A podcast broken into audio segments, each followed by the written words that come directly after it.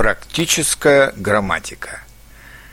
Урок 52. Простое и сложное предложение.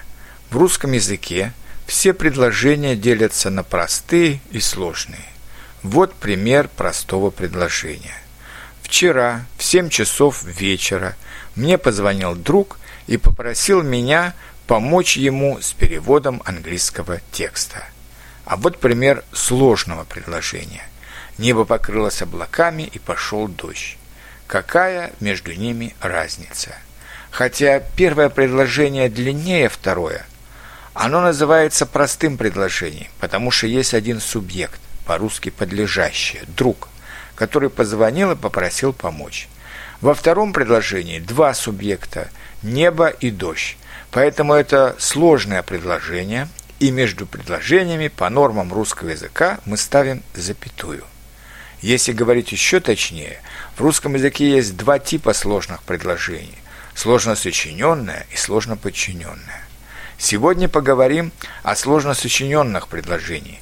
Они состоят из двух и более частей, но все части равноправны. Они могут как соединяться союзами «и», «или», «но», «а» и другими, так и быть бессоюзными.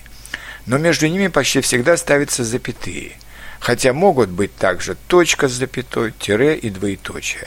В этом они похожи на немецкие предложения, но сильно отличаются от английских и французских предложений, где запятые и другие знаки препинания ставятся гораздо реже. А теперь почитайте еще несколько сложно сочиненных предложений и обратите внимание на расстановку знаку препинания.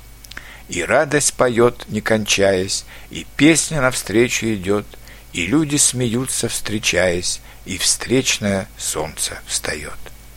Восход поднимался и падал опять, и лошадь устала степями скакать. Все расходились по домам, а я остался на площади. Наступил уже сентябрь, но дни стояли теплые. Рудин произнес это последнее слово как-то странно. То ли он завидовал Наталье, то ли он сожалел о ней.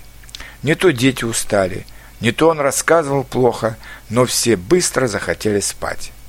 Работе время, потехи час.